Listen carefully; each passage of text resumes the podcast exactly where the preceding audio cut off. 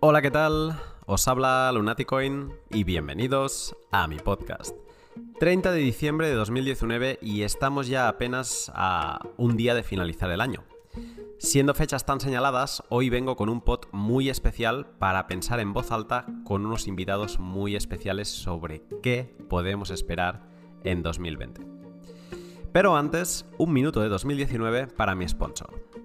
¿Qué? ¿Has utilizado ya la casa de intercambio Bitter para comprar bitcoins con euros? ¿No? ¿Sigues utilizando entonces un exchange convencional que aparte de cobrarte comisiones de compra bastante altas, te cobra otras comisiones por extraer los fondos del exchange a tu wallet? Entonces, tómate un segundo para valorar utilizar Bitter. Lo primero que has de hacer es visitar su web, que es www.getbitter.com. Bitter se escribe B-I-T-T el proceso de registro es más sencillo eh, que en cualquier lado, porque no hay ni usuario ni contraseña, solo te pide email, teléfono móvil y dirección Bitcoin donde quieres recibir tus satoshis. Con eso te llega a tu email un código y un número de cuenta de Holanda donde enviar las transferencias de euros que quieras convertir a Bitcoin. Siempre que envíes euros en el concepto tendrás que indicar el código que has recibido antes por email es como una especie de ID dentro de Bitter. Con esa información y con compras mínimas de 25 euros puedes comprar Bitcoin con transferencias SEPA. Si es SEPA normal, tarda 24 horas laborales y si es SEPA Instant, tarda algo menos de una hora. Fácil y cómodo, apilando satoshis a golpe de transferencia. Échale un vistazo y anímate a utilizar Bitter. Entra en getbitter.com y a ver qué te parece. Pues bien, como os decía, este pod es el último baile de 2019 y con el año casi a la espalda toca pensar e imaginar qué podemos esperar de 2020. Por ello, he pedido a unos invitados muy especiales que me expliquen qué esperan que suceda en 2020 en los diferentes campos del criptoespacio. ¿Qué podemos esperar de Bitcoin? ¿Qué podemos hacer para educar y llevar a Bitcoin todavía más gente? ¿Y el halving? ¿Y el precio? ¿Qué podemos saber del precio? Y Ethereum? ¿Veremos a ETH 2.0 al fin? ¿Y las ALS morirán del todo o resurgirán? ¿Y las famosas STOs? ¿Y Lightning? ¿Y la fiscalidad? Bueno, eh, mejor no te cuento más y dejo que se expliquen los invitados. Así que sin más, te dejo con el pod. Buenas noches, chicos. Bueno, esperad. Antes de, que saludéis, déjame hacer una pequeña introducción de, los temas eh, de los que me gustaría tratar ahora al principio de este pod.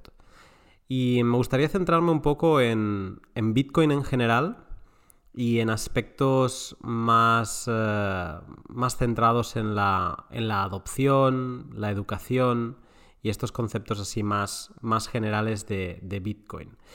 Así que empezando, déjame preguntarte, Andrés, ¿qué esperas de Bitcoin para 2020? ¿Qué espero de Bitcoin en 2020? Uno, espero como todos los años más ataques a Bitcoin. Seguramente el Bitcoin morirá, entre comillas, unas 15 veces en el 2020 o más. Cada vez que estamos en bearish market empiezan los titulares horribles. Dos, el halving puede que no tenga efecto en el precio, puede que tengamos que esperar hasta 2021 o incluso 2022 para un all time high. Pero como Bitcoin tiene una política monetaria muy estricta, no importa lo que hagamos, el halving viene.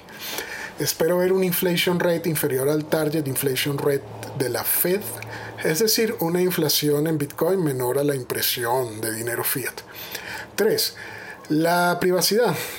La privacidad seguirá aumentando con Lightning Network, CoinJoin, Schnorr y Taproot. Esas dos últimas actualizaciones mencionadas pueden ser las últimas significativas que veamos en un buen rato en Layer 1. 4. Para 2020, Bitcoin seguirá siendo inconfiscable, censorship resistant o resistente a la censura y store of value o reserva de valor. 5. Espero más gente adentrándose al agujero de conejo, es decir, espero más bitcoiners, más bitcoin sí, blockchain no, cripto no, shitcoin no. 6. Tal vez no tengan idea del precio, pero no importa lo que suceda, espero que un Bitcoin siga siendo igual a un Bitcoin. Y 7. Espero que todos sigan con la frase, mantente Bitcoin. Vaya, eh, bueno, muchas gracias, eh, BTC Andrés. Eh, me ha gustado mucho que, has hecho como una explicación punto por punto. Y, bueno, estaremos expectantes de, poder ver pues todas estas mejoras que tienen que llegar al, protocolo. Y quizá también le pregunte ahora más adelante a, otro, a otro invitado a ver qué opina él. Gracias por ello, Andrés.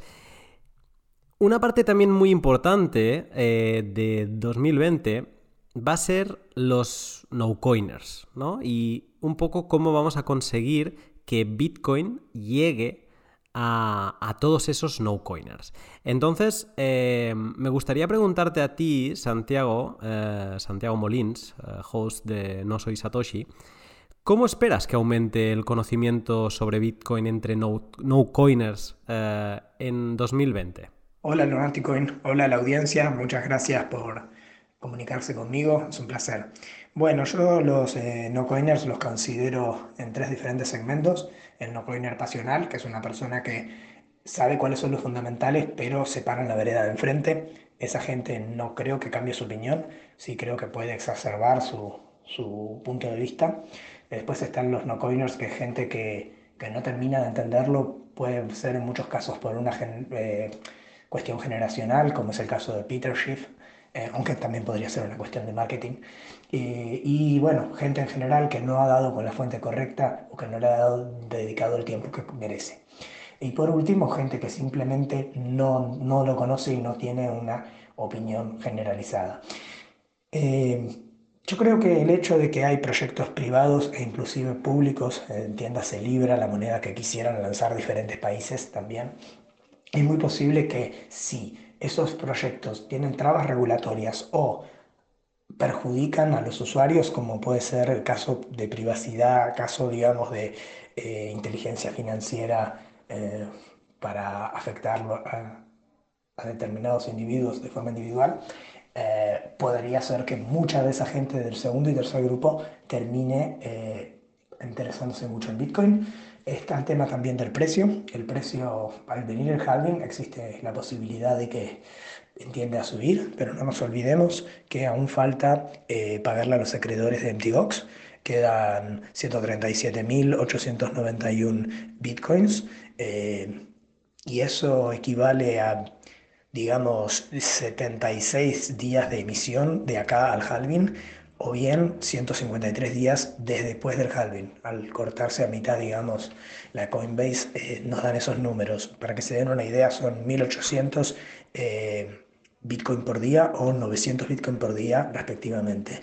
Estamos hablando de un número realmente muy grande. Yo no cantaría victoria de que va a subir el precio necesariamente.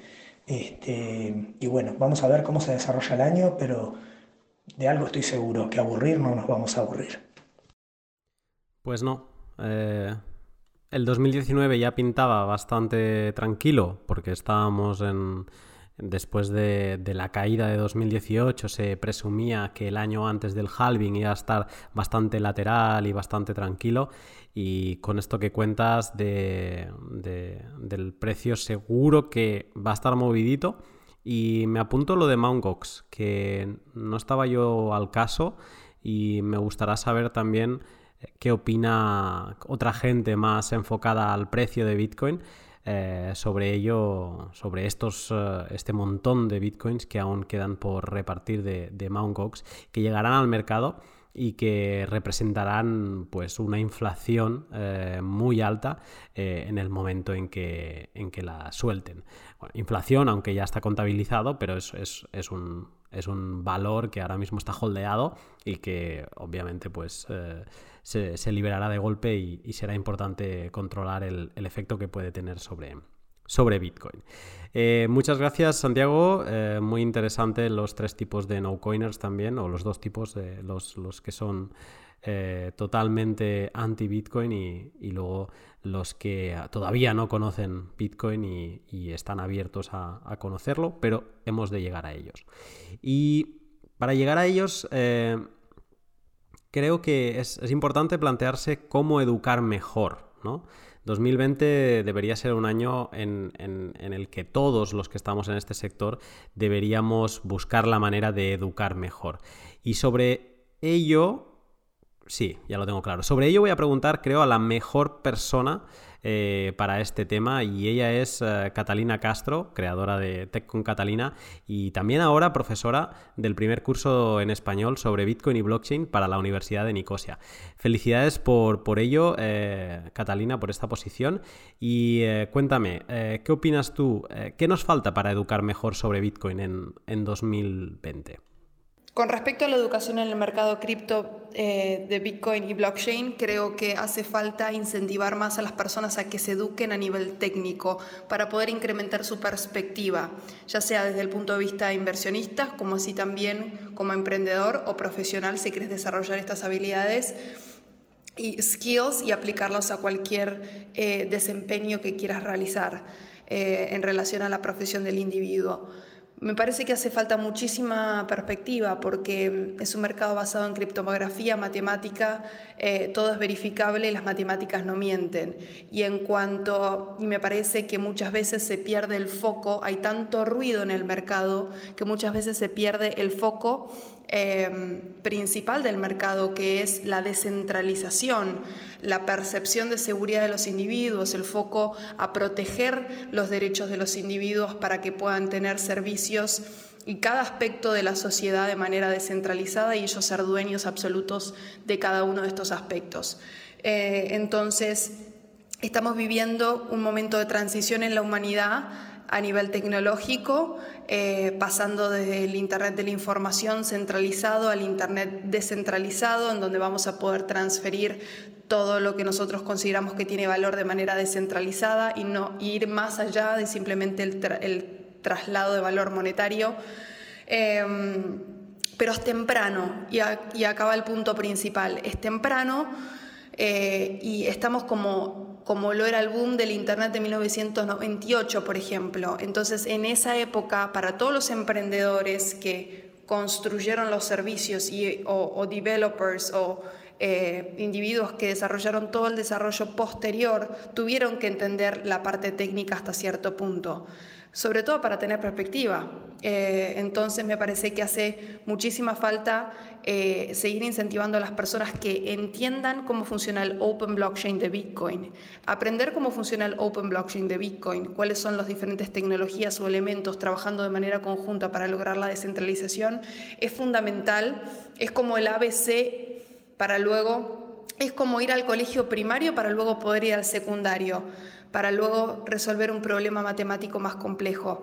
Entonces, me parece que hace falta incentivar a las personas que entiendan esto eh, y eso les va a dar mucho hincapié para poder em, ver cómo está evolucionando todo lo que se está construyendo sobre Bitcoin en relación a cadenas laterales con Liquid RSK. Y otro punto muy importante que me gustaría resaltar acá y que la gente tiene que entender es que blockchain tiene, la palabra blockchain tiene mucho marketing por detrás y eh, la descentralización no se logra de un día para el otro. No existe y no ha existido ningún protocolo o ningún, ninguna blockchain que ha pasado de ser centralizada a descentralizada de un día para el otro. Es un proceso, ¿sí? que lleva tiempo y evolución tecnológica. Para entender eso hay que entender la parte técnica. Entonces, eh, para este momento en particular que estamos viviendo, incentivar, eh, me gustaría incentivar a que la gente se eduque más eh, para justamente tener mejores resultados en cualquier cosa que quieran lograr en este mercado emergente. Genial. Pues para incentivar y para conseguir llegar a la gente, Tú, Javier, Javier Bastardo, eh, has estado ah, haciendo una labor eh, genial con Satoshi en Venezuela. Creo que, si no estoy equivocado, con el último que habéis hecho en este diciembre, lleváis siete meetups en, Venezuela, Bitcoin only. eh, en los que habláis de Bitcoin y un poco pues eh, lleváis la adopción a la gente, ¿no? La vais a buscar directamente. Y por ello te quería preguntar a ti ¿Qué, podemos hacer para fomentar la adopción de Bitcoin en, en 2020? ¿Tú qué, ¿Tú qué opinas de esto? Para aumentar la adopción de Bitcoin en 2020, me parece que lo fundamental es seguir apostando por crear espacios de formación, crear espacios educativos en donde la gente pueda obtener esta, esta información, este conocimiento de manera gratuita o a muy bajo costo porque si bien todo está en internet, toda la información sobre Bitcoin está en internet, mucha gente no sabe hablar inglés o no entiende inglés perfectamente, entonces quizás nuestra labor como hispanohablantes para apostar a que haya mayor adopción de Bitcoin en nuestra región y en nuestros países es esa, darle con más fuerza la educación, darle con más fuerza a la formación, a la visibilidad de Bitcoin como buen dinero en cualquier entorno económico. En mi caso particular, en Venezuela destaca mucho más el poder monetario y económico de Bitcoin, pero me parece que cualquier ciudadano del mundo, cuando se da cuenta de que su gobierno le controla de formas que superan cualquier contrato social que nosotros demos por sentado, pues se dará cuenta también que Bitcoin es dinero para él, para superar ese control, para poder tomar para sí la finanza, sus propias finanzas. Y creo que es importante que la gente tenga esta información antes de que haya un rally alcista que podría darse a raíz del halving, quizás no inmediatamente después del halving, pero sí un poquito después. Me parece que es importante que la gente sepa estas cosas o tenga esta información antes, que estemos nosotros ya trabajando en esto antes. Pues eh, lo anoto y, anoto un poco un resumen de, todo lo que me habéis contado, ¿no? Eh, este año, como decía Andrés, van a intentar volver a matar a Bitcoin numerosas veces hemos de, ir a por, la gente que, son los no-coiners eh, por desconocimiento, porque realmente viven y, no, se dan cuenta que Bitcoin está ahí, o lo han visto, pero piensan aquello famoso de eh, Internet Money, ¿no? parece como dinero de juguete. Entonces eh, tenemos que, ir a, por esta gente, educarlos, como explicaba Catalina, y, crear espacios de encuentro. Eh, cada uno tiene vive en algún sitio o tiene alguna ciudad cercana y, puede ser el primero. Mm, si no existe, pues se crea este espacio y a partir de ahí eh, se puede empezar a algo muy grande. Cerrando esta, esta, parte más de educación sobre Bitcoin, paso al siguiente capítulo, a la siguiente parte que quería tocar, que es imaginar el 2020 desde un aspecto legal y fiscal. Entonces, eh, te quiero preguntar, eh, Chris, ¿cómo crees que será el 2020 a nivel legal y fiscal para Bitcoin y las criptomonedas en general? Para el 2020, ¿qué espero a nivel legal y fiscal de Bitcoin y las criptomonedas? Yo hablaría más de la industria de blockchain y luego lo podemos extrapolar a Bitcoin, a Ethereum o a la que sea. mi, mi, expectativa para 2020, mi predicción para 2020 es que vamos a ver bastantes operaciones de fusiones y adquisiciones de startups y proyectos cripto por parte de lo que son empresas más tradicionales. Creo que sobre todo en el entorno eh, financiero y bancario. ¿Por qué? Porque al final eh, la competencia va muy rápido las entidades financieras están a la vuelta de la esquina de, lo que en mi opinión va a ser una crisis para ellos de modelo de negocio. Y una de las soluciones más efectivas para ellos va a ser salir al mercado y, comprar. Comprar proyectos y comprar startups para incorporarlas a sus modelos de negocio en vez de desarrollar la tecnología internamente. ¿Por qué? Porque al final ya sabemos que el talento en esta industria escasea. Eh, el desarrollo requiere tiempo y al final, eh, si juntas eso con, lo rápido que va la evolución de sus competidores, pues cualquier movimiento estratégico en el entorno de las fusiones y las adquisiciones puede darles a ellos, eh, puede colocarlos en, en, cabeza. ¿no? A nivel fiscal, bueno, aquí no soy muy optimista, ya me conocéis. Creo que la cosa no va a ir a mejor. Creo que conforme, eh, bueno, mejor, entre comillas, al final si tú lo has declarado todo como toca, no, no te va a afectar en nada. Probablemente veamos dos cosas. Una, un incremento en los procedimientos inspectores, eh, consecuencia de, y esta es la segunda, un incremento bastante alto en los requerimientos de información y las obligaciones de informar. ¿Por qué? Porque al final ya sabemos que la administración tributaria tiene los recursos que tiene y desde hace muchos años, no solamente con la cripto, la técnica que está utilizando para conocer lo que hacen los contribuyentes es la de obligar a terceros a, proporcionar información. Eh, esto, evidentemente, eh, es, legal, eh, pero también afecta a todas esas empresas que sean intermediarios en el entorno cripto que se establezcan en España porque es una obligación a la que no se pueden negar. Con lo cual, mi mensaje para todo el mundo que te escucha, escucha tu podcast, que son muchísimos ya, es que para 2020 eh, intentemos empezar a, a, ser todo lo transparentes que podamos eh, para no tener luego consecuencias con, con Hacienda. Gracias, Chris. bueno, algunos me escuchan, sí.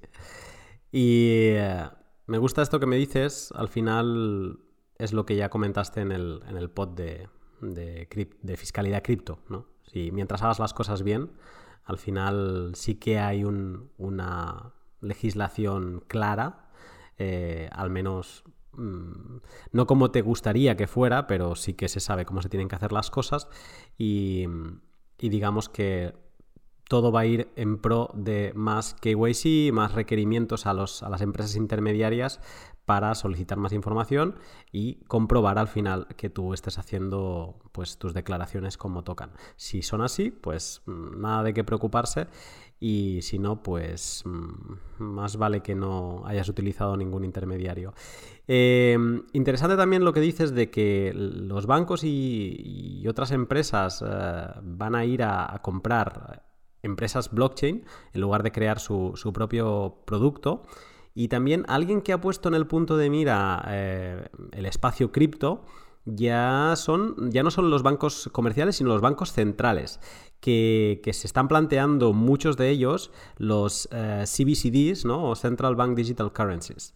Entonces, eh, Francisco, Francisco Santos, miembro fundador del fondo Crypto Up Return, te pregunto a ti, ¿Qué crees que vamos a ver eh, a este respecto en 2020? ¿Qué vamos a ver en el 2020 acerca de los CBDCs o los Central Bank Digital Currencies, las monedas digitales emitidas por los bancos centrales? Bueno, eh, básicamente el principal punto que vamos a, tener es eh, que el Banco Central Europeo va a tener como presidente o presidenta a Christine Lagarde, que después de la presidencia del Fondo Monetario Internacional y estar hablando de, estas monedas digitales emitidas por bancos centrales por tanto tiempo, ahora tiene responsabilidad en el Banco Central Europeo. La Reserva Federal tiene comentarios a este mismo respecto y algo tienen que hacer. No, no se van a quedar quietos durante el 2020. En Venezuela tenemos este eh, Petro que va a ser en teoría entregado como pago de aguinaldo medio Petro ahora en estas navidades, con lo que ya hay muchos con sus más y sus menos que están haciendo referencia a, pruebas de concepto. En Singapur hay cosas muy interesantes hechas con, distintas empresas privadas. Eh, tienen otro esquema distinto de ver las cosas eh, y bueno, pero vamos a seguramente ver pruebas funcionales efectivas ejecutándose en 2020. No, no hay duda de ello. Unas con más éxitos que otras, pero la realidad es que va, va a haber un gran debate. El debate abierto hoy es acerca de si este tipo de producto o de moneda va a ser más parecido a un cash, a un token, con lo que va a permitir más anonimato en las transacciones, o va a ser más parecido a un, a un depósito en un banco comercial, lo que sería una cuenta bancaria en una aplicación informática desde un teléfono móvil. ¿no? Eh, ese es el debate que está abierto, eh, anonimidad o comodidad, eh, anonimidad o posibilidad de, que el Banco Central impacte con intereses positivos o negativos y, digamos que afecte la política monetaria al dinero que llevamos en el bolsillo. No tengo ninguna duda de que algo va a aparecer tanto en la Unión Europea como en, como en Estados Unidos y me mojo con ello. Habrá pruebas que se harán con bancos comerciales y otros van a ser más agresivos y va a haber pruebas con dinero utilizado por el ciudadano a pie.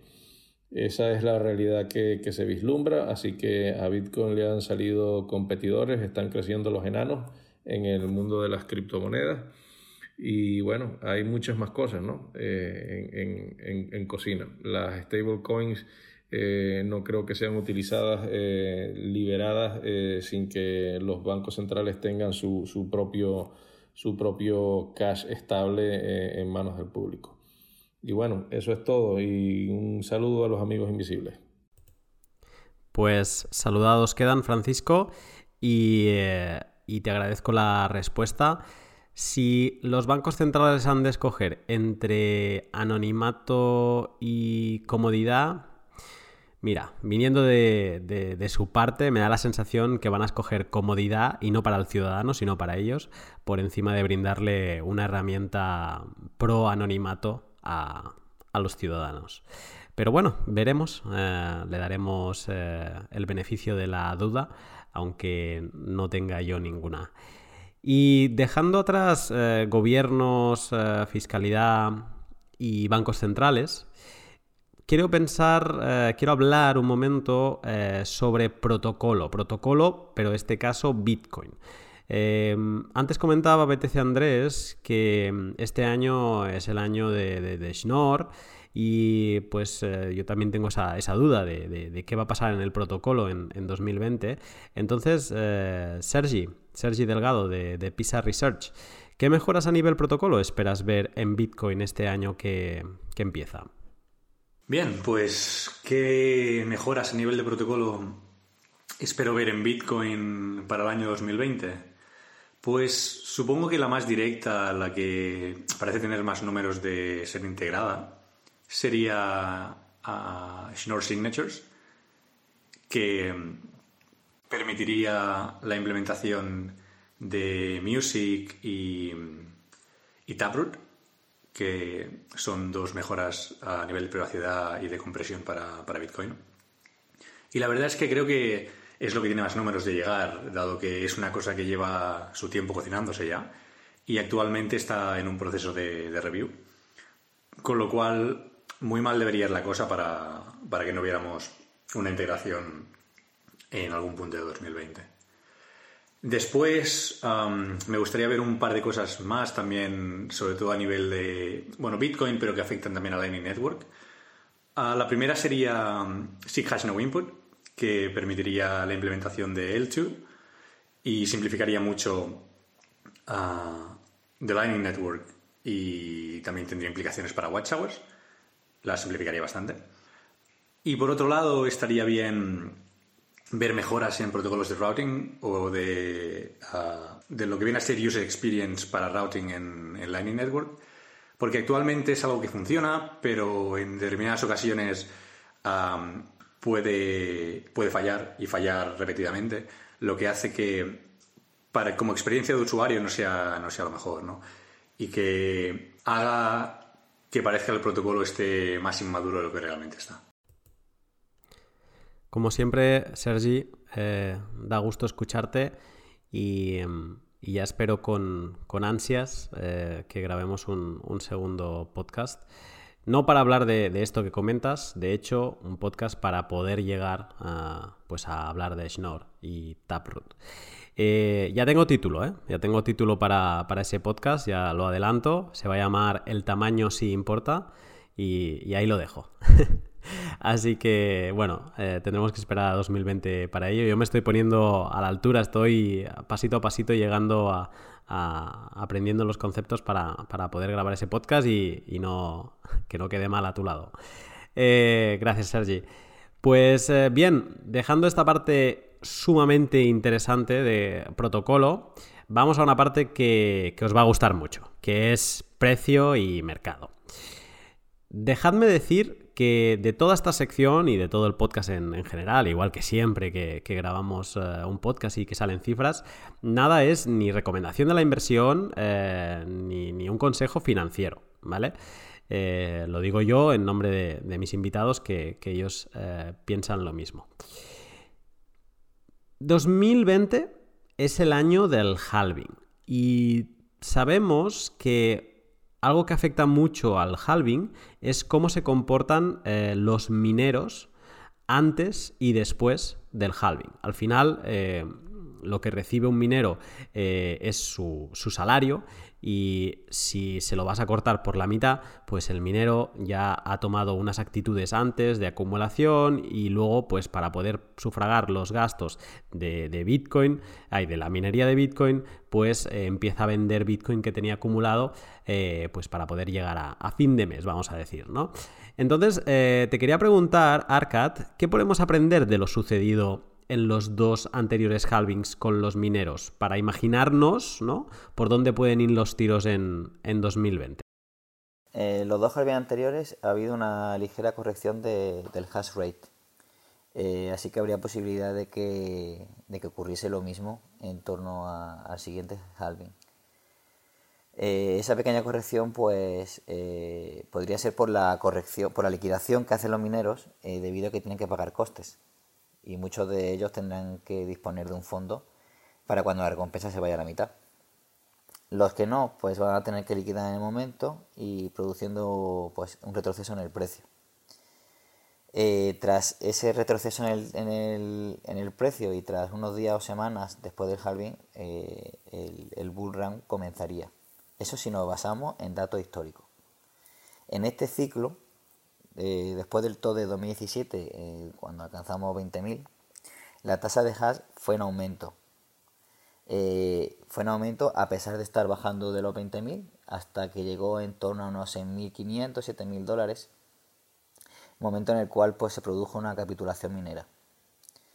eso se produjo eso produjo que hubiese una, corrección de hasta los 3.000 dólares, desde los 6.000 hasta los 3.000 y tras encontrar el botón pues eh, bueno la tasa de hash fue fue otra vez hacia arriba hasta hasta doblar eh, su valor eh, desde ese valor alcanzado entre 6.500 y 7.000 dólares llegando hasta unos 100 110 exahashes a día de hoy se mantiene entre unos 85 y, y 100 aproximadamente ¿qué podría pasar?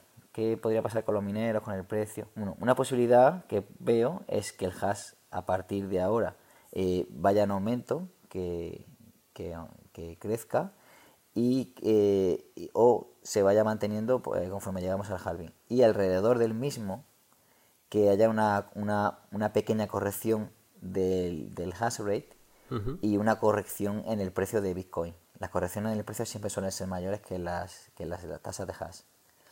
La posibilidad de dos que veo, eh, que baje más el precio y que eso provoque una capitulación minera con un descenso, con un descenso del hash eh, hasta encontrar el botón. Y desde ahí eh, comenzar, digamos, un, un, camino hacia arriba hasta llegar alrededor del halving. Vale, o sea que tenemos estas, estas dos posibles opciones, ¿no? Veremos. Veremos eh, cuál es la que acabamos viendo y cómo se comporta el, hash rate de, Bitcoin. Así que nos vayamos acercando al halving, que tampoco queda tanto, ¿eh? quedan cinco meses. al final es en, mayo de 2020. Pero bueno, si nos ponemos más especuladores, toca hablar de, precio en cifras. Y entonces eh, toca hablar de cómo afectará el halving al valor fiat de Bitcoin. No sé si se atreverá, ¿vale? Pero yo se lo voy a preguntar. Eh, Immortal, eh, ¿te atreves a plantear un posible escenario de precio durante el 2020 trimestre a trimestre? Claro, pero antes me gustaría poner un poquito en perspectiva el 2019, lo que hemos visto, lo que se esperaba de él.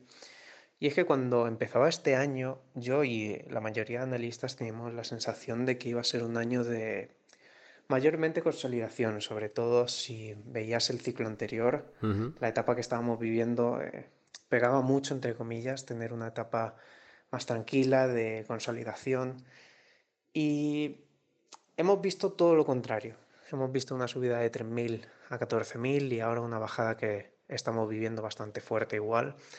Entonces, todo este movimiento que hemos tenido en 2019 cambia radicalmente mi visión sobre el efecto que va a tener el halving en el precio. Y me explico. Creo que esta subida que hemos visto este año es parte del llamado efecto halving, ¿de acuerdo? Obviamente no es todo, seguramente, al menos en mi opinión, es digamos que un 20% del efecto de halving, ¿vale? Entonces, eh, habiendo tenido esta subida ahora, ¿qué podemos esperar para 2020? Personalmente creo que el primer trimestre al menos va a ser bastante tranquilo y sin una tendencia clara. Sobre todo conciliación, prácticamente lo que se esperaba para el, para el año pasado, creo que el primer trimestre va a ser bastante tranquilo, de consolidación y un poco de decisión, ¿de acuerdo? Para el segundo y tercer trimestre seguramente ya empecemos a ver una tendencia algo más definida, alcista por supuesto. Y la máxima explosión sí que la espero para el último eh, trimestre, creo que va a ser bastante fuerte. Y habiendo tenido eh, esta explosión de precio este 2019, creo que ya hemos tenido una parte del efecto halving por lo tanto, creo que el resto del efecto halving, por llamarlo de alguna manera, lo vamos a tener, pero eh, bastante después de que ocurra el evento como tal. ¿De acuerdo? No una semana después o dos, sino dos o tres meses después. Bueno, eh, mm, me ha gustado tu, análisis. Eh, aunque no te hayas mojado mucho en precio, ¿eh? Pero bueno, te perdono porque en los directos de los jueves, ahí sí que no, eh, no, escatimas eh, ni una palabra y, siempre si tienes que, dar tus rangos de precio lo dices. Pero no, en general me, ha gustado eh, esta, como, lo, como la perspectiva, ¿no? Y, que sí que te imaginas un, mercado alcista llegando al, halving, aunque parte de, ese precio, de ese efecto halving, pues ya esté, ya incluido en el precio que vemos a, día de hoy en, Bitcoin.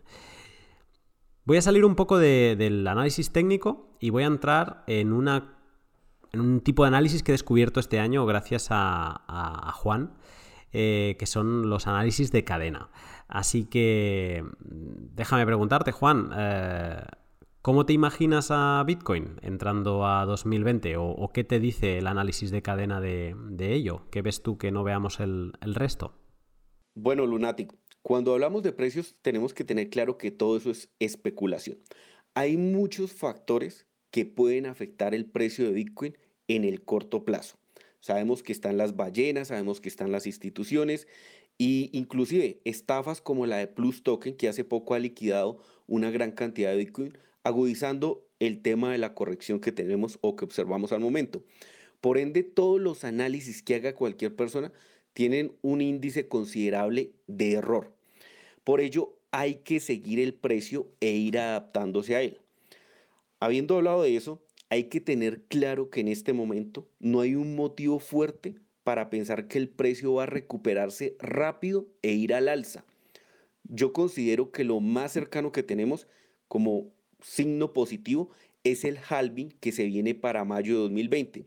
Es un evento natural en el cual se ve afectada la oferta de los Bitcoin y si hay más demanda, pues vamos a atender al alza, pero eso todavía está a cinco meses. Ahora, eh, yo les digo a las personas que nos están escuchando en este momento que por favor, eh, si no tienes conocimiento y voy a empezar a hablar de números, lo mejor que puedes hacer es que emplees estrategias como la del dollar cost averaging que te permite así, a ti, eh, obviamente, acuerdo a una cuota que tú establezcas en referencia a tu situación económica, pues con ese dinero empieces a ahorrar en Bitcoin de forma semanal, de forma mensual, cada vez que tú consideres pertinente. Pero es importante que con ese dinero tú puedas ir en un largo plazo y que sea algo cómodo que no necesites, vuelvo y repito, para el corto plazo. Ahora, la segunda estrategia que, que considero importante es comprar de forma escalonada. No, si tú tienes una cantidad de dinero considerable, no la coloques en un solo instante. El mercado es bastante cambiante y es importante que coloques compras en diferentes niveles. Si eres una persona, y esto hablándolo como solo inversionista, no filosóficamente la importancia que trae Bitcoin separando el dinero del Estado, ¿no? Esto es netamente desde el lado inversionista. Entonces, eh, comprar escalonado es una estrategia bastante buena.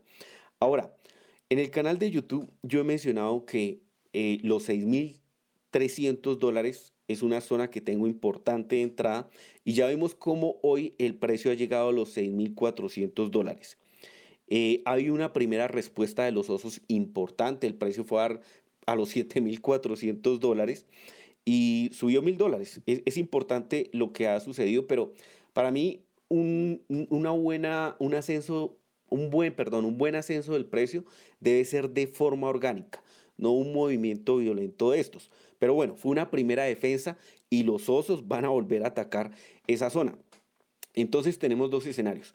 El primero, en el caso de que sea vulnerada esa zona, es importante saber que existe un nivel referente en los 5.600 dólares y allí confluyen dos indicadores que yo sigo bastante.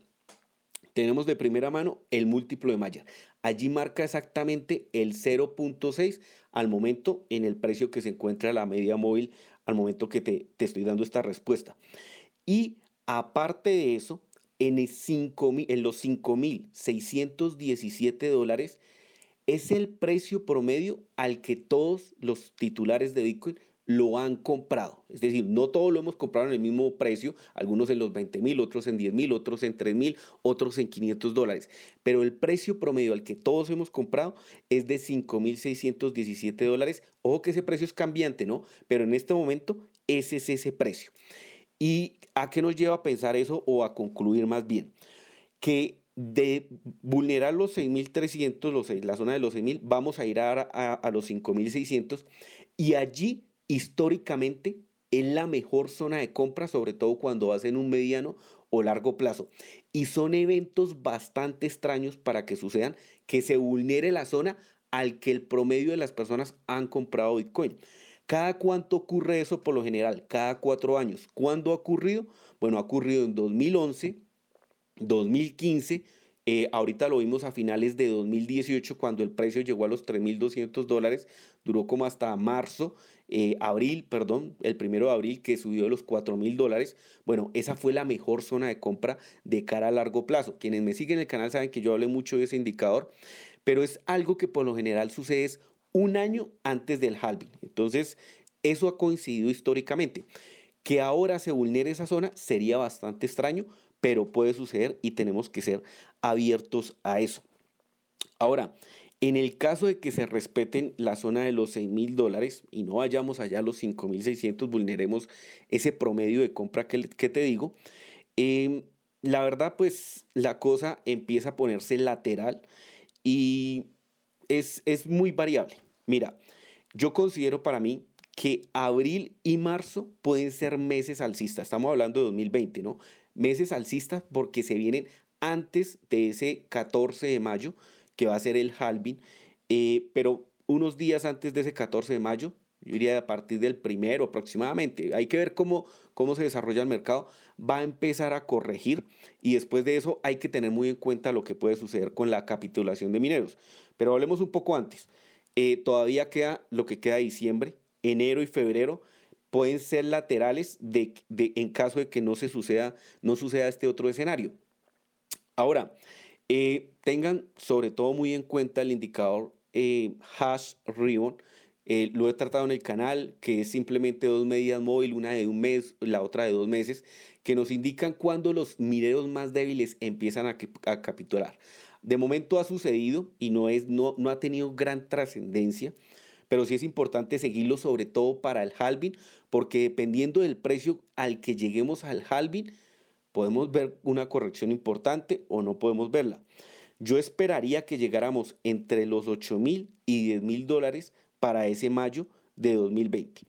Eh, es de verdad que es bastante importante ver a qué precio llegamos allí, porque dependiendo de eso podemos esperar una recuperación rápida, tal vez en, en julio, del precio, en que empiece a recuperarse de una forma contundente y, veamos esos máximos que muchos esperan a 2021, eh, tal vez 2022. Tengan en cuenta que Bitcoin se mueve bastante rápido en ocasiones y ahora mismo el poder de compra de la stablecoin, de esas stablecoin que están en los exchange, es más alta teniendo en cuenta el nivel de precio al que está Bitcoin y eso se traduce en movimientos bruscos al alza. Vaya, eh, Juan, eh, no dejas indiferente a nadie cuando, cuando hablas, ¿eh?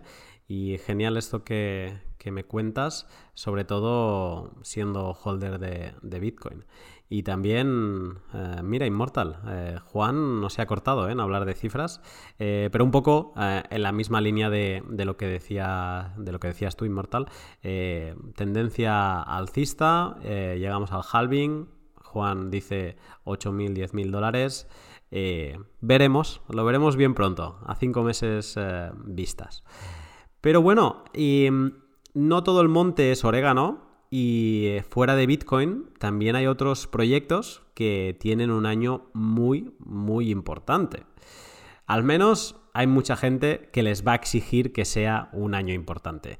Y estoy hablando de, Ethereum porque 2020 debería ser el año de ETH 2.0 o lo que es lo mismo, pasar del modelo de Proof of Work al modelo de Proof of Stake eh, con ETH. Así que, ¿cómo te imaginas el, año nuevo que empieza para Ethereum, Camila? Hola, soy Camila Russo, eh, fundadora de, de, Defiant, un newsletter sobre DeFi, Decentralized Finance. Em, el 2020 para Ethereum se viene muy movido. Es el año donde se implementa la primera etapa de ETH 2.0 o Serenity. Eh, se supone que a principios de año y eh, esto va a ser la, una cadena de proof of stake em, que no va a permitir mucho más en la primera etapa más que hacer staking, o sea, depositar ETH en esta cadena a cambio de una, un porcentaje de, ganancia eh, a cambio. Eh, va a ser interesante ver esta dinámica, ver cuánta gente empieza a hacer staking en, en ETH 2.0 y qué impacto va a tener esto en el precio de ETH al haber menos cantidad de, Ether dando vuelta. Y lo, segundo interesante para mirar el próximo año es em, cómo seguramente seguirá creciendo eh, Decentralized Finance, o sea, este movimiento de finanzas abiertas que se está desarrollando sobre todo sobre eh, la blockchain de, Ethereum. Este año el crecimiento fue sumamente explosivo eh, en cantidad de, en, el valor eh, transado y depositado en estas plataformas, como también en la cantidad de aplicaciones que, que, se desarrollaron em, en, todos los ámbitos, desde préstamos hasta, hasta especulación, hasta seguros eh, y, derivados. Así que vamos a seguir viendo el, em, desarrollo de estas aplicaciones eh, el, año que viene. Así que todo desde el desarrollo de eh, las blockchain mismas, o de Layer 1 con ETH 2.0, hasta el application layer con Decentralized Finance se viene muy interesante para Ethereum en 2020. Qué, importante se ha convertido DeFi para, para Ethereum, ¿eh? porque al final 2020, eh, como dices Camila, eh, vista puesta en, en ETH 2.0 mm, y, y, en lo que pueda hacer DeFi con ETH, ¿no? o que pueda seguir añadiendo a, a ETH. Eh, gracias Camila. Y mm, para seguir en esta línea de DeFi, eh, quiero preguntarle a, Mariano Di Pietrantonio de, de Maker eh, ¿qué, espera, mm, qué esperas Mariano para, 2020 con DeFi. Me imagino el 2020 con un crecimiento sostenido de plataformas que ofrezcan servicios de staking. Creo que stakear será la novia más buscada del año que comienza. Y esto traerá consigo un interesante mercado de porcentajes de interés entre protocolos y, de nuevos servicios en plataformas centralizadas, lo cual es bueno para, para los usuarios en general. En términos de aspectos negativos, creo que también veremos entidades regulatorias a nivel mundial hacer un fuerte escrutinio y control sobre el mundo cripto en general, lo cual puede retrasar bastante el nivel de desarrollo que se venía teniendo, pero creo que este control será selectivo, dejando aflorar a aquellos proyectos que tengan un historial de buen comportamiento y regulación desde los comienzos. Resumiendo en sí, sería para el 2020 mucha competencia por porcentajes de interés y también mucha regulación. Pues sí, eh, sí, escuchándote a ti y escuchando lo que decía Chris, pues sí, mm, la regulación va a estar presente, mm, quien haya hecho bien las cosas eh, lo va a tener más fácil y quien no, pues lo va a tener complicado. Y el stake, mm, el stake y los eh, mercados de, de, a ver quién da más porcentual, que además esto cambia constantemente, va a ser un, dato interesante a a no, a no perderle, a no quitarle un ojo de encima, ya lo diré. Eh, otra cosa también eh, interesante a tener en cuenta es la gobernanza. Eh, hemos visto este año a Moloch DAO teniendo un, gran año. proyectos pues ya consolidados de, DAOs han seguido evolucionando y, explotando. Así que, Santi, Santi Siri de Democracy Earth, ¿qué esperas para la gobernanza en 2020?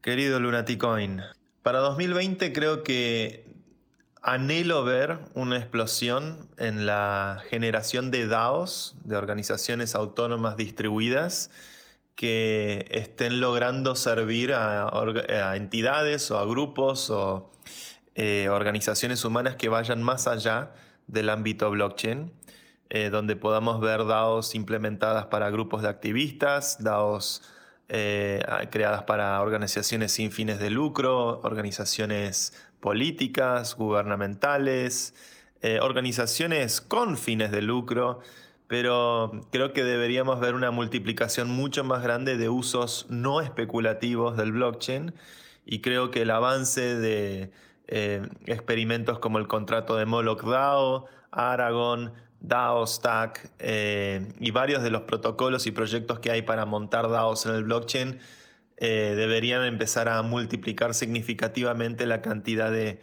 entidades y organizaciones que vemos montadas. Imagino principalmente sobre Ethereum, pero tranquilamente puede ocurrir también bajo otros protocolos. Hoy hay un universo total aproximado de mil DAOs estimado en, Ethereum y, la verdad es que me gustaría que el año que viene lo terminemos eh, con 100.000 DAOs o con un millón de DAOs. ¿Por qué no? Eh, si la tecnología eh, lo permite, me parece que podemos estar frente a un avance de un tipo de organización que va a requerir educar a los usuarios, evangelizar sobre el uso de, lo, de lo que es usar un blockchain, pero al menos desde nuestro trabajo en Democracy Earth, estamos eh, empezando a ver eh, esa demanda ya de, grupos que van más allá del ámbito cripto per se y empieza, eh, empieza a crecer hacia nuevos ámbitos. Así que anhelo que en 2020 veamos florecer un millón de DAOs. Pues brindo por ello, Santi, y esperamos que así sea y al menos veamos mucho desarrollo en este campo y, que entre todos podamos seguir aprendiendo, al menos por mi parte, eh, pues sobre formas de democracia, mm, posibilidades de voto, que si plutocracia, eh, etcétera, etcétera.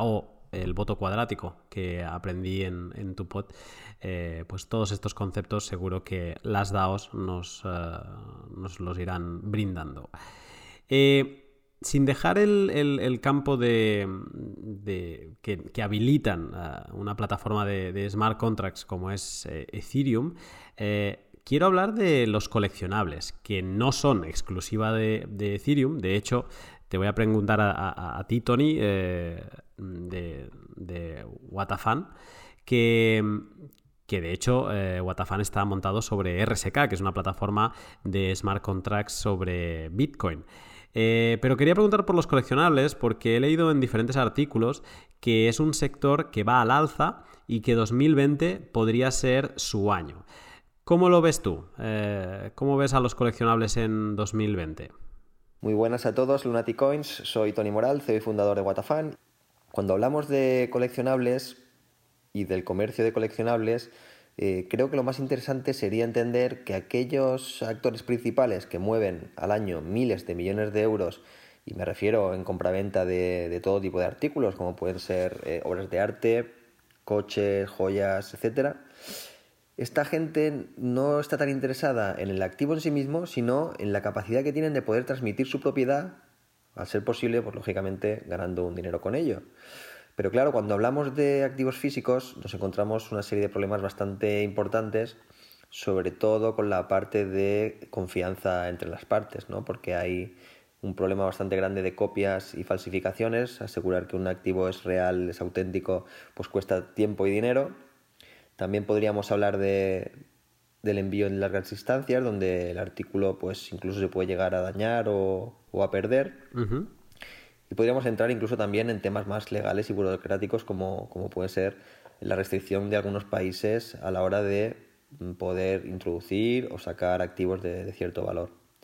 Es por esto que la, llegada de los coleccionables digitales pues abre un mundo de posibilidades pues enormes, ¿no? sobre todo con esta última ola de, blockchain, ya que esta tecnología nos permite ahora hacer una transferencia de, ese coleccionable, que es 100% digital, de punta a punta del mundo entre dos personas sin necesidad de intermediarios, sin necesidad de, confianza, ya que es imposible copiarlos y falsificarlos, y de forma instantánea y casi gratis. Eh, con lo cual, eh, el potencial que esto tiene y va a tener en el futuro para, para cambiar el panorama del coleccionable, pues es inmenso. Así que os animaría a todos a que tengáis un ojo puesto en este sector porque sin duda es uno de los sectores con mayor potencial de crecimiento para los próximos 5 o 6 años, diría yo. Así que nada más, esta es mi visión, espero que os haya gustado, un abrazo a todos y felices fiestas. Pues eh, felices fiestas para ti también, Tony, y así lo haremos. Eh, yo al menos estaré pendiente, me, interesa y es un concepto que también hablé en, el pod con, con, Carlos de Satoshi's Games, que la posibilidad de los eh, coleccionables pues abre opciones a, extraer, a llevarte contigo, ¿no? Objetos de, juegos o que directamente el juego sea todo sobre coleccionables. Estaremos atentos.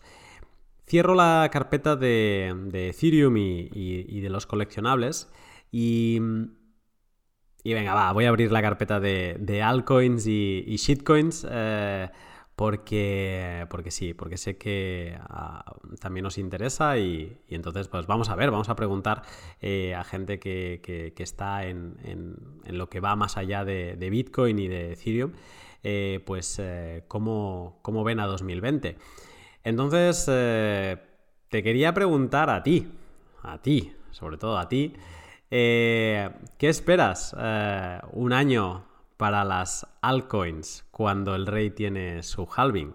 Y te lo quiero preguntar a ti porque hace mucho que no te escucho y, y se te echa de menos. Muy buenas a todos y bienvenidos al primer podcast de cómo te imaginas un año para las altcoins cuando el rey tiene su halving. Las altcoins no han vuelto a ver su mejor momento desde los gloriosos meses de abril y junio de 2017. Si las altcoins ya están mal ahora, ni me imagino la sangría que habrá cuando Bitcoin reaccione al halving. La Red Wedding de Game of Thrones se va a quedar de aperitivo.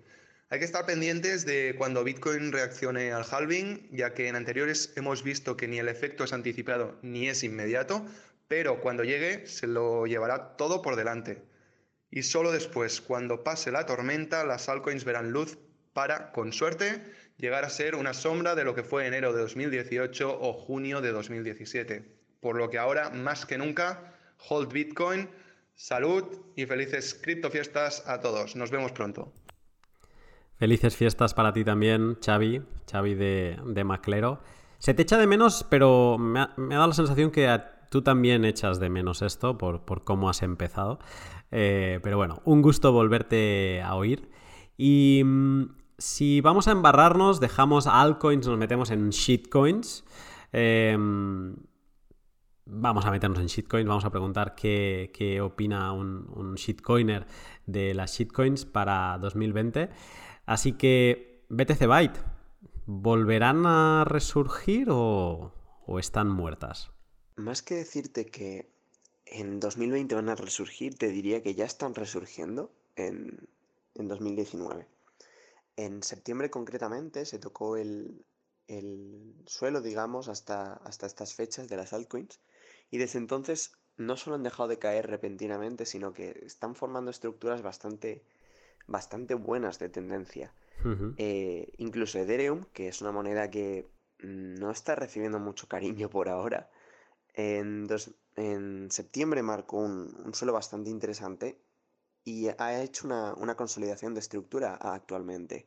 Luego monedas como ADA, eh, como Zcash, que son monedas que han estado a la baja durante todo el bear market completamente, eh, han marcado también mínimos y, consolidado, eh, digamos, estos niveles.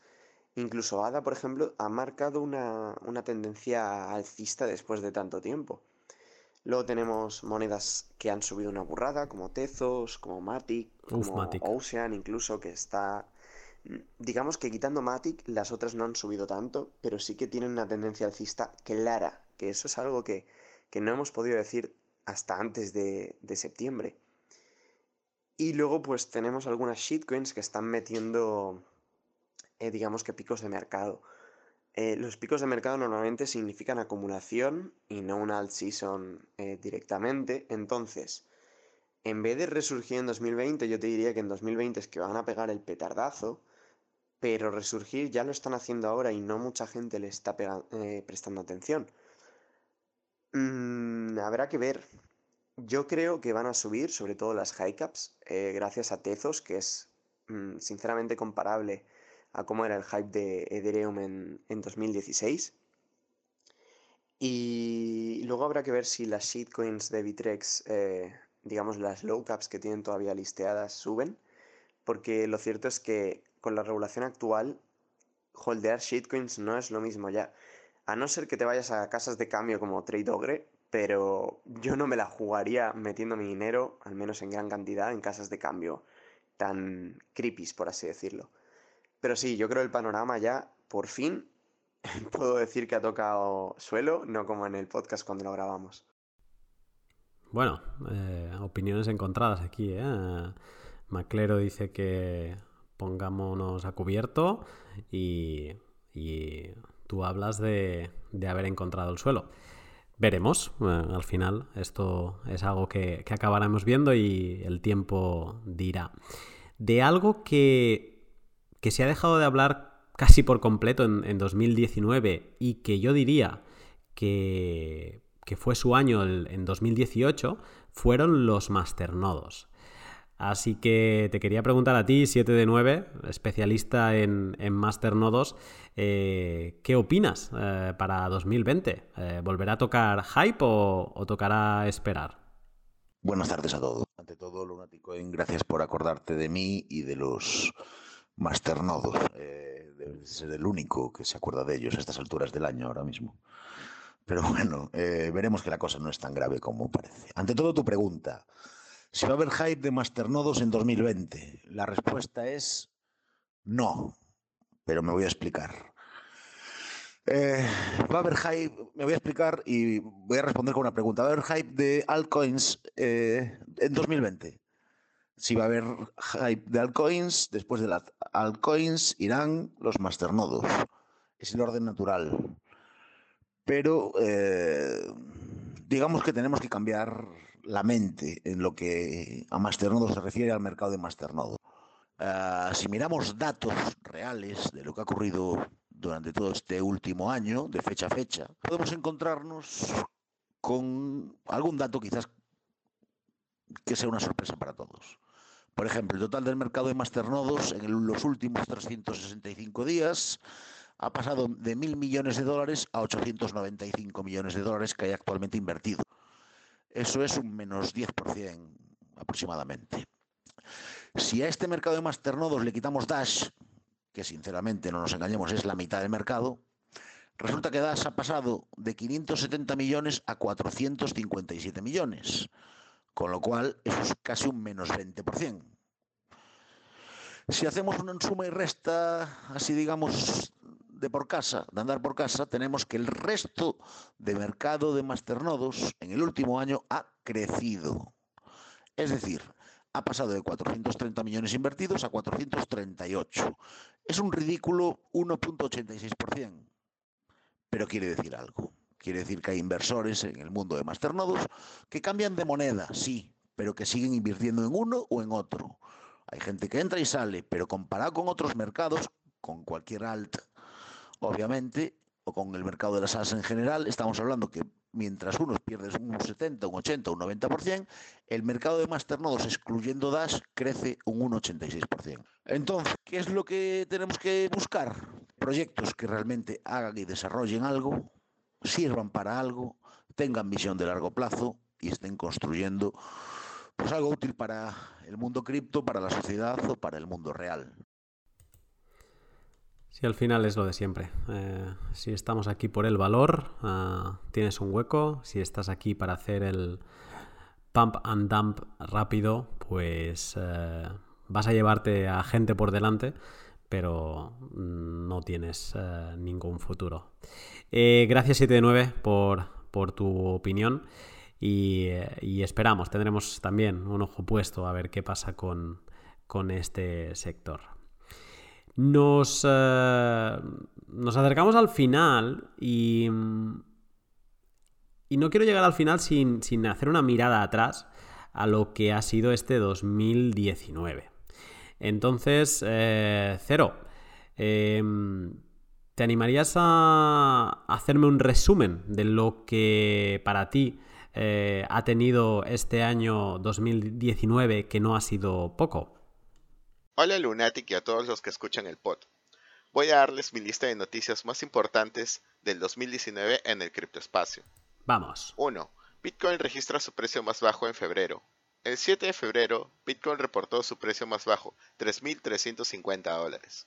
2. El listado de desarrolladores por proyectos. Allí pudimos ver con claridad qué proyectos de criptomonedas se mantienen saludables y cuáles no, de acuerdo a la cantidad de desarrolladores que aún se mantienen activos. 3. La manipulación de los reportes de los volúmenes negociados de las exchanges. 4. El lanzamiento de las Initial Exchange Offering. 5. El inicio de la subida de Bitcoin. El 2 de abril asistimos al inicio de un pequeño rally en Bitcoin. Pasamos de 4.050 a 5.200 dólares en cuestión de horas y semanas después, el 26 de junio, llegaríamos al precio más alto registrado durante el año, 13.800 dólares. 6. El lanzamiento del white paper de libre de Facebook y la posterior denegación de su desarrollo por parte del Congreso norteamericano. 7. La red de Bitcoin alcanza los 100 exahashes de hash power. 8. Los criptonicornios. La lista de empresas ligadas a Bitcoin y blockchain que lograron superar los mil millones de dólares de valorización. 9. China busca implementar la tecnología blockchain a su sistema gubernamental y pumpea el precio de Bitcoin. 10. Los hackeos a las casas de cambio. Este año ha estado lleno de estas noticias. El hack a Cryptopia, Quadriga, Binance, Bitfinex y BitMEX, por mencionar los más mediáticos. Se dice que aproximadamente se han perdido 176 millones de dólares en fondos, sin mencionar la información de los usuarios que fueron filtrados durante estos ataques. 11. El incremento de la deuda de Estados Unidos hasta los 23 billones de dólares. 12. La baja adopción de las criptomonedas en los focos de protesta popular y crisis social debido a las limitantes que tiene la tecnología. 13. La criptodivisa de los BRICS. 14. La detención de Virgil Griffith por dar charlas sobre tecnología blockchain en Corea del Norte. Y 15. Las vulnerabilidades de las DeFi. Perfecto. Pues muchas gracias, eh, compañero de batallas. Y mira, te voy a añadir yo dos cosas que, he visto que no has mencionado eh, para complementar, que para mí han, han sido importantes. La primera es sobre las STOs, porque después de todo el hype de las ICOs, eh, se hablaba mucho de las STOs, de los Security Tokens, eh, y se decía que este 2019 iba a ser el, año de, las STOs. Pero creo que el mercado y, la, regulación, sobre todo, lo ha tenido un poco parado.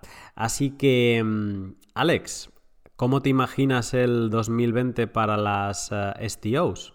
Bueno, si bien es cierto que el 2019 no ha sido el año de explosión de las STOs, si los comparamos con lo que fueron los ICOs o Initial Coin Offerings en su momento, sí que creo que han habido pasos agigantados en ciertos aspectos. Eh, es decir, en primer lugar, la tokenización de activos financieros ya ha pasado a la agenda de un gran número de reguladores, tanto nacionales como supranacionales, eh, como puede ser la Unión Europea sí que tenemos bastante más claridad en lo que a emisión primaria de token se refiere, es decir, que un proyecto puede emitir su token y este token representa activos financieros. Y también creo que empezamos a ver cómo eh, esto está trascendiendo a eh, más allá de lo que son la inversión en las criptomonedas o algo exclusivo para gente de este entorno. Sin embargo, yo creo que todavía quedan grandes deberes por hacer y muchos de esos deberes creo que se van a ver resueltos en 2020.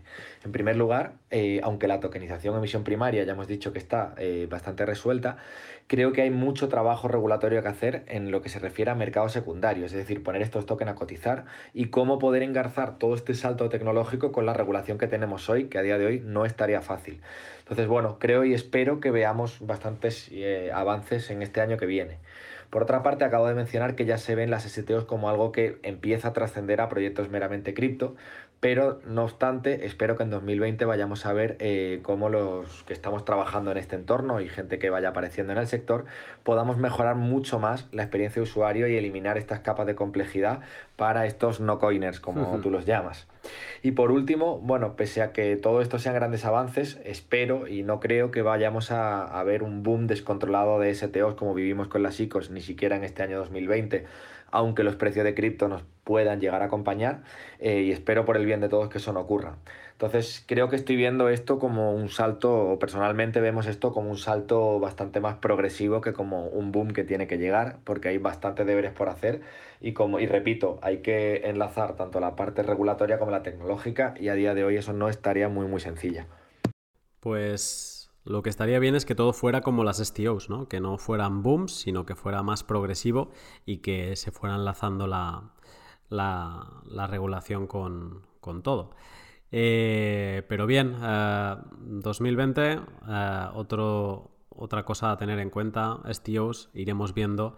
Y si no es 2020, pues cuando sea, al final es un sector que tiene que llegar y la tokenización de, valores eh, tarde o temprano la, tendremos entre nosotros. Y ya se están haciendo cosas, ¿eh? hablo de, de forma más eh, común como podemos tener ahora otros criptoactivos, vamos a decirlo de, de una manera.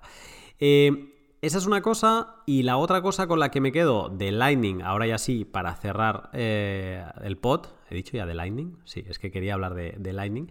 Pero no, me refería a la, otra cosa importante de este 2019. Eh, ha sido Lightning Network, ¿no? Eh, entonces, te quería preguntar, Francisco Calderón, Negrunch. ¿Cómo te imaginas a Lightning a finales de 2020, por ejemplo? Como Lightning Network no es un producto, sino un esfuerzo global para lograr un objetivo. No espero nada de Lightning. Yo espero de la gente involucrada con Lightning. Que hagamos el mejor trabajo que se pueda hacer. Hablar del futuro es muy difícil. No sé qué va a pasar, pero lo que sí estoy seguro que va a ocurrir es que yo voy a involucrarme aún más con Lightning a todo nivel. Por ejemplo, ya comenzamos a hacer eventos aquí en Buenos Aires, donde resido actualmente, con el fin de involucrar a más gente en este proyecto que va a ir avanzando más o menos rápido dependiendo de nosotros mismos. Hay que poner mucha energía en que haya más proyectos, más eh, Lightning Apps y de, esta manera aceleraríamos el testing, aceleraríamos también encontrar bugs en etapa temprana y, y lo, los podremos corregir. También hace mucha falta expertos en, en UX para que el usuario final cada vez tenga una mejor experiencia. Como mencioné anteriormente, predecir el futuro no es cosa fácil, pero creo que este año 2020 habrá mucha innovación, se implementarán nuevas soluciones y madurarán las soluciones que ya han sido adoptadas. Creo que habrá un antes y un después cuando todas las implementaciones y wallets hayan adoptado Atomic Multipath Payments porque esto incrementará dramáticamente la probabilidad de éxito al momento de realizar un pago sobre la red. Sí, y sobre eso hemos eh, visto estos últimos días del año novedades de que las tres eh, implementaciones principales de Lightning eh, parece que, eso, que han implementado Atomic eh, Multipath Payment y en breve entiendo que empezaremos a verlo en, diferentes wallets y podremos beneficiarnos de, todo ello. Pero bueno, te espero en un, pod para, poder hablar largo y tendido de, diferentes aspectos eh, importantes de, Lightning. Y alguien que también me ha ayudado mucho a explicar Lightning y que domina eh, a las mil maravillas eh, pues todos sus conceptos es eh, Carlos Roldán de Satoshi's Games. Y Carlos te quería preguntar qué, esperas a, nivel de Lightning más videojuegos en este 2020 pues va a ser la misma combinación que cuando eres pequeño y te tomas un vaso de leche con colacao. ¿cómo? va a ser una sinergia natural, orgánica y incluso necesaria para la supervivencia de los gamers, de los usuarios que juegan a juegos, pero que son los inconformistas. Los que juegan y no se conforman simplemente con una experiencia visual atractiva. Los que juegan y no se conforman simplemente por un buen momento, una, un buen guion, una buena música, sino que van más allá. Para aquellos inconformistas, para aquellos usuarios que, a pesar de todo, juegan y, no, están confundidos, conscientes, pero confundidos de que eso creen que es jugar, pero no les conforma.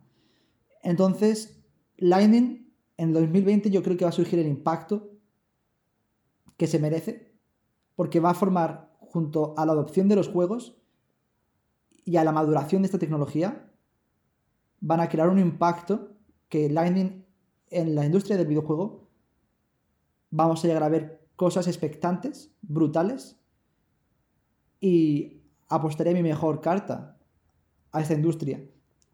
Porque Lightning se puede aplicar en sí a muchas industrias y puede ser muy útil. Pero creo que este año, 2020, es el año que le toca y es el año en el que se va a poder ver, ver y no vislumbrar, sino ver en detalle lo que tiene que traer y lo que tiene que decir. Pues pues con tu energía y con esta visión de ver y no vislumbrar, me quedo para cerrar ahora sí este pot que, que bueno, que nos da una perspectiva eh, de los eh, diferentes campos eh, que, están dentro de, del sector blockchain, vamos a decirlo así y de, lo que es Bitcoin, ¿no? de, los otros campos de la educación, del precio, del halving y de la escalabilidad con, Lightning, que es eh, Bitcoin, el papá Bitcoin, no, no Juan, el, el, papá, el rey Bitcoin, que este 2020 tiene su tercer halving y, por ejemplo, en mi caso, va a ser el, primero que, que voy a vivir.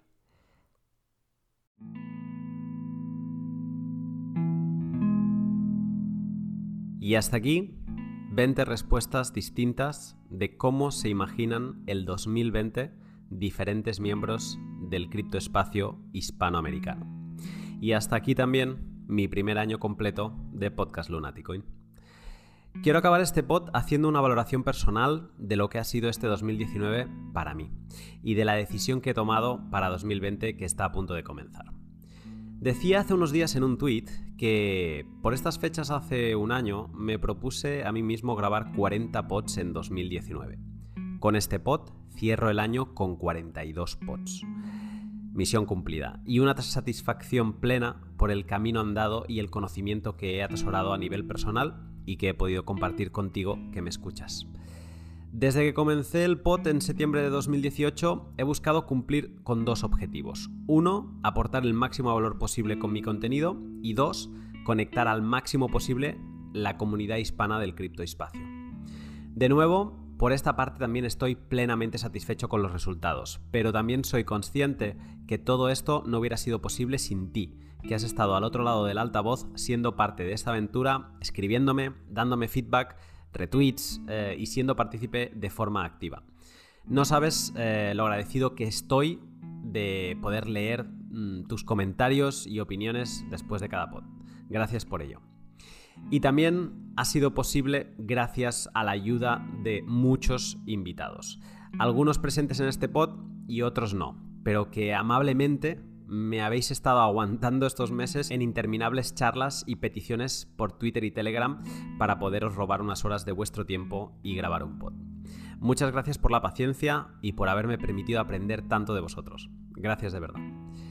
De entre todas las personas que he tratado más en este 2019, quiero dar un especial agradecimiento a cinco.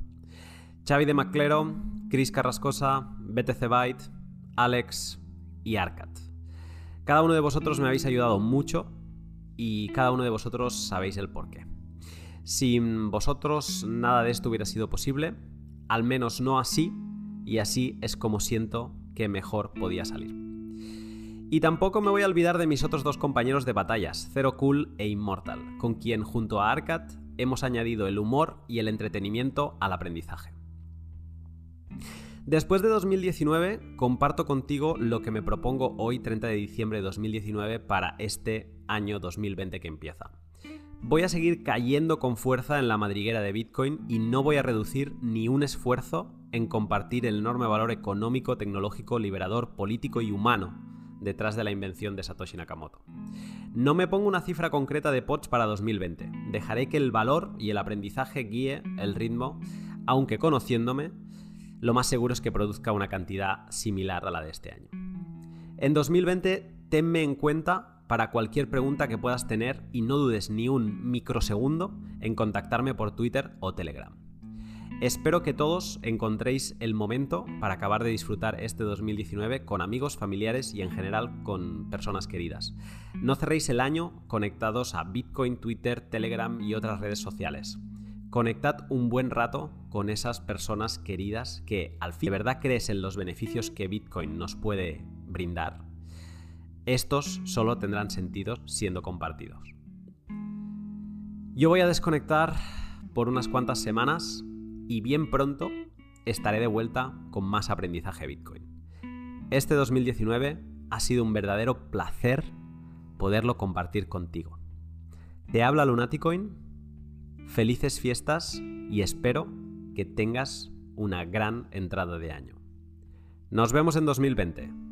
Cambio y corto.